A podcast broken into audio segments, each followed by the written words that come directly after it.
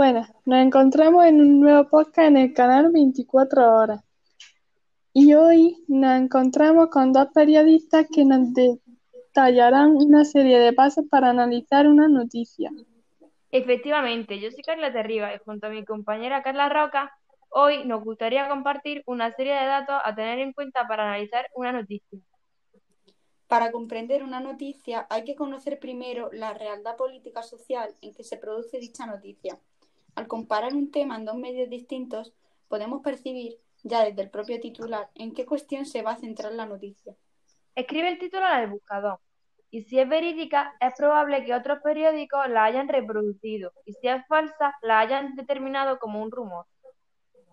También puedes preguntar a quien te envió la noticia de quién la recibió y si pudo verificar la información. ¿Qué efecto pueden tener las noticias falsas en nuestra sociedad? Un estudio publicado en marzo por los investigadores del MIT mostró que las noticias falsas se distribuyen más rápidamente y tienen más alcance que las veraces. Las noticias falsas causan más sorpresa y rechazo, mientras que las verídicas causan más ansiedad y tristeza. Cuando más sorprende algo, mayor es la voluntad de compartirla, observaron los analistas.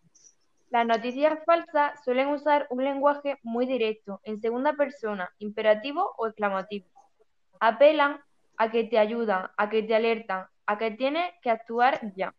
El acto reflejo que pretenden conseguir, y en muchos casos, y en muchos casos la consiguen, es el de compartir y difundir sin analizar el contenido. ¿Son una amenaza real? Sin lugar a dudas. Lo hemos comprobado con infinidad de ejemplos, donde noticias falsas han desencadenado graves crisis a empresas e ¿Cómo se propagan? Fundamentalmente mediante perfiles falsos en las redes sociales, donde no hay un tratamiento periodístico de la información. Un problema a la falsedad es que se difunden con gran rapidez.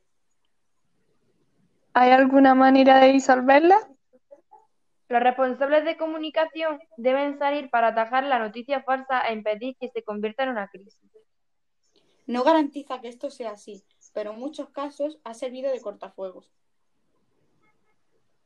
Bueno, pues hasta aquí el podcast de hoy. Muchas gracias por seguirnos.